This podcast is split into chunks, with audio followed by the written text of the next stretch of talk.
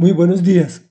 El tema de hoy se llama Extendió las manos y es la segunda de cuatro entregas en que dividimos el capítulo 6 del segundo libro de Crónicas. Estamos leyendo sobre la inauguración del templo en Jerusalén, la cual fue con una celebración que inició con la oración de Salomón, el rey. Y dice así, a continuación, Salomón se puso ante el altar del Señor y en presencia de toda la asamblea de Israel extendió las manos había mandado construir y colocar en medio del atrio una plataforma de bronce cuadrada que medía 2 metros con 25 centímetros por lado y un metro con 35 centímetros de alto. Allí, sobre la plataforma, se arrodilló y extendiendo las manos al cielo, oró así.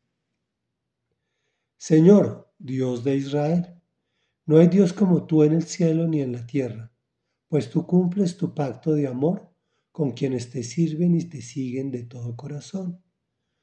Has llevado a cabo lo que dijiste a tu siervo David, mi padre, y este día has cumplido con tu mano lo que con tu boca prometiste.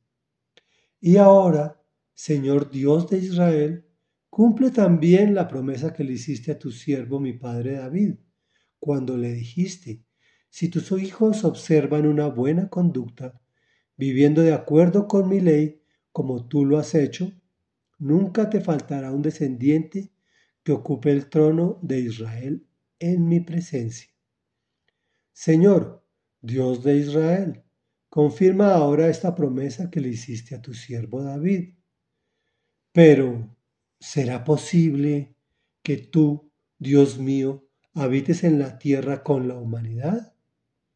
Si los cielos por altos que sean no pueden contenerte, mucho menos este templo que he construido. Sin embargo, Señor mi Dios, atiende a la oración y a la súplica de este siervo tuyo. Oye el clamor y la oración que elevo en tu presencia. Que tus ojos estén abiertos día y noche sobre este templo, el lugar donde decidiste habitar, para que oigas la oración que tu siervo te eleva aquí. Reflexión. Salomón había mandado construir una plataforma de bronce cuadrada donde se arrodilló y oró. Aquí el mismo rey muestra que solo es una tarima de 1,35 de alto para que todo el pueblo lo pueda ver, de rodillas y humillado ante Dios. Te puedes imaginar un hombre con su autoridad, poder, riqueza y todo lo que te puedas imaginar, postrado ante el Señor de rodillas, era una imagen para que nadie olvidara. En su oración, repite al pueblo de modo que va reforzando el concepto para continuar formándolo, cosa que entiendan que no hay sino un solo Dios, que no hay otro Dios como Él en ninguna parte pues entre otras cosas, Él sí cumple su propio pacto de amor con quien les sirven y le siguen de verdad. Y les da una advertencia que hoy sigue siendo válida para nosotros. Si tus hijos observan una buena conducta, viviendo de acuerdo con la ley, habrá bendición.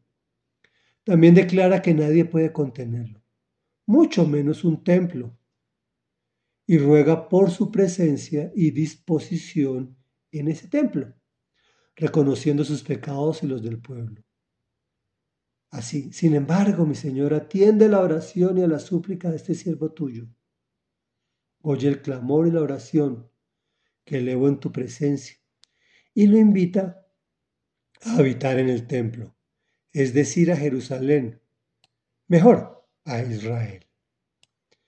Entonces, mm, la pregunta, ¿tú invitas a Dios a vivir en ti, en tu casa, en tu trabajo, en tu país?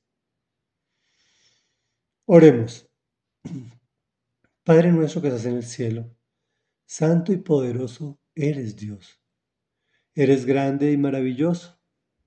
Y por eso ante ti humillados venimos ante mi Señor y mi Dios pues no hay otro Dios como tú, en ninguna parte, pues siempre cumples con tu propio pacto, para quien te servimos y te amamos de todo corazón.